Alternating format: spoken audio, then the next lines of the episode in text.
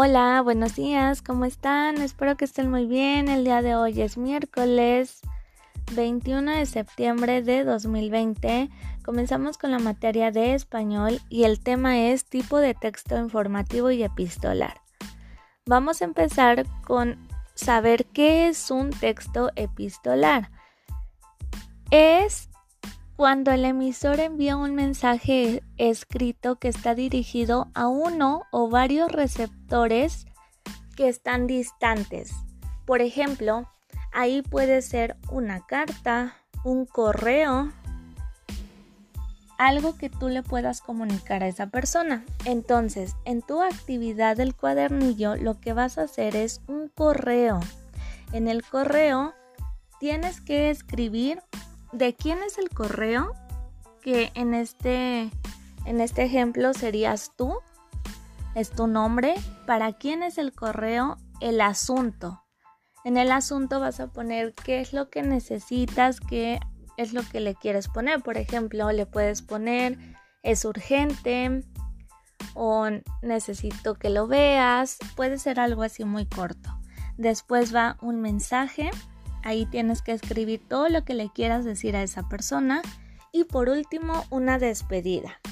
Ahí ya le puedes poner, espero verte pronto, luego voy a ir a visitarte, lo que tú gustes, lo que tú le quieras comentar. Y así termina tu correo. Ahora que ya sabes eso, ahora pasamos con el texto informativo. ¿Alguien sabe qué es un texto informativo? El texto informativo también es llamado como expositivo. Tiene la capacidad de referirse o hacer referencia a las cosas del mundo. Por ejemplo, aquí nos están informando qué es lo que está pasando.